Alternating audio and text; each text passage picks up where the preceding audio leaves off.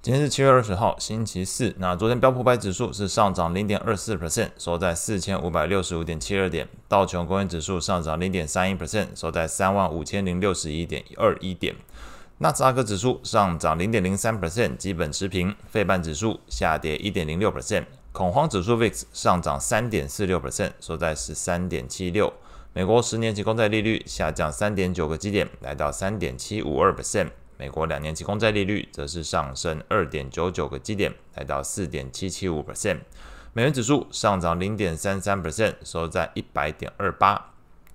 经济数据的部分。英国公布六月份的 CPI 年增率七点九 percent，不仅是近一年以来首次低于八 percent 的水准，同时也低于市场原先预期的情况。月增率来看，六月份的 CPI 月增幅零点一 percent，同样是低于市场预期的零点四 percent，等于只有人家预估水准的四分之一。那消息公布之后，使得投资人对于英国央行的升息预期降温，英镑是迅速走贬。昨天英镑中场来看，贬值零点七八 percent，来到一点二九三三。那另外一方面，英国富时一百指数昨天大涨一点八 percent，反映英国股市对于升息可能接近尾声的一个正面的憧憬情绪。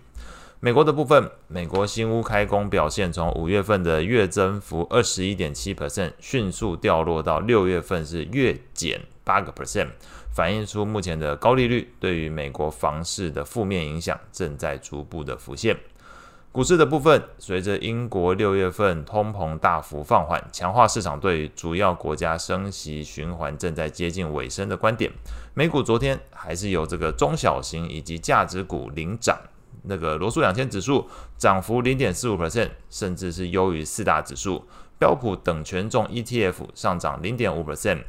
标普价值股 ETF 上涨零点四七 percent，这两个方法等于等权重或者是价值股表现还比刚刚前面提到罗素两千指数更强，所以呃稍微留意到目前的情况，等于是市场开始针对于中小型股或是价值股的关注程度开始提高。从这个角度来看，还有另外一个方向可以佐证，就是在昨天 VIX 指数开始出现反弹，那这个涨幅是三点四六 percent。那因为这个 VIX 指数本身主要是针对标普五百指数去做的一个呃避险动作，也就是针对大型全指股，所以目前可以解读为整个股市投资人对于标普五百指数后续可能出现修正的几率增加，那选择针对全指股进行做避险，但是针对于中小型股跟价值股似乎。目前的市场资金还是相对比较青睐这一块领域哦，也就是非大型全值股的部分。那当然，到底是觉得它评价面偏高，或者是纯粹不敢追高，这个都有它的考量。但是大方向来说，整个市场目前对于中小型还有价值股的关注程度相对比较高。财报的部分，直接从结果来看，这个分三块哦。这个第一个是营收跟 EPS 都优于预期的公司，包含特斯拉、艾斯摩尔。还有这个联合航空，那股价表现上来看，特斯拉昨天是下跌零点七一 percent，艾斯摩尔营收财报都优于市场预期，但是昨天还是下跌五点四五 percent，联合航空则是基本持平，但是盘后的部分表现比较好。那只有 EPS 优于预期的公司是 Netflix，那昨天收盘是上涨零点五九 percent，不过这个盘后。下跌超过六个 percent 哦，这个还是呃表示整个市场对于营收的部分来讲还是相当关注，就是到底整个呃你公司的目前大的营收层面来说有没有提升，不然你只是 EPS 预优于预期的话，你直接采用股票回购你也可以达到这个结果嘛。那另外一个只有 EPS 优于预期的则是 IBM，昨天基本股价持平。那只有营收优于预期的公司，昨天是高盛，那这一部分的话。昨天股价是上涨零点九七 percent，但是盘后是下跌零点三 percent。所以就我目前台湾时间这个七月二十号上午六点，我看到的盘后股价，特斯拉是呃跌幅超过一个 percent，Netflix Netflix 是下跌超过六 percent，IBM 下跌零点七 percent。高盛下跌零点三 percent，联合航空上涨二点五 percent 哦，这部分还是反映整个呃，如果你财报营收都优于市场预期，同时市场也觉得你后续的整个题材也是足够的，所谓的疫后复苏旅游潮这件事情，如果还可以延续下去的话，看起来市场对这部分算是买单。那这个联合航空盘后股价上涨二点五 percent。类股的部分来看，昨天标普十一大类股里面表现比较好的还是偏防御性质哦，毕竟整个市场情绪开始就是往这个防御的角度做一些移动。那房地产、公用事业跟必需消费是昨天表现最好的，领涨的个股包含美国电塔，这个上涨一点七九 percent。南方电力公司上涨一点五二 percent，可口可乐上涨一点七七 percent，这个每一个都是一 percent 起跳的涨幅，都比昨天刚刚前面提到各种呃各种指数或者各种风格型指数表现明显有一个差异度，哦表示整个市场开始往这个呃比较偏防御性质，或者是你要说价值性质的，也可以用这个角度去解读。那比较表现比较差的是在材料、科技还有工业类股的部分。